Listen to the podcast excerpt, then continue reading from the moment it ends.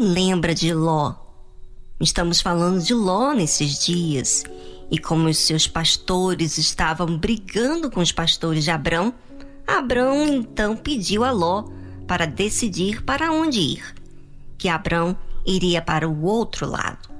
E Ló, aproveitando aquela oportunidade, escolheu a melhor parte, a parte mais verdinha.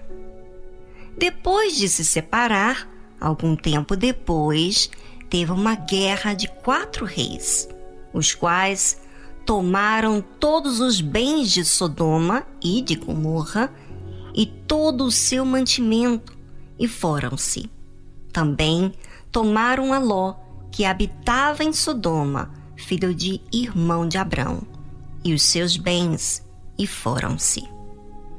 Quando tudo parece estar perfeito, você manda no seu nariz, tem suas próprias escolhas à vontade, sem intercessão de mais ninguém. Parece que tudo aquilo que desejou está acontecendo. Mas o inesperado acontece. Ló é capturado, perde tudo o que possuía. E aí, como que fica essa situação? Bem, vamos saber depois dessa linda música instrumental.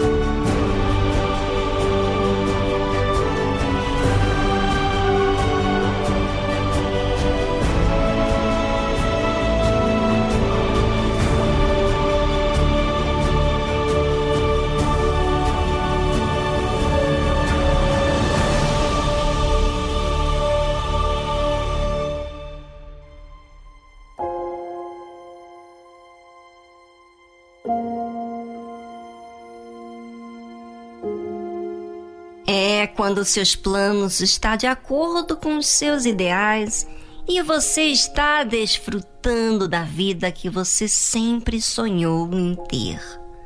Parece que aquilo vai durar para toda a vida.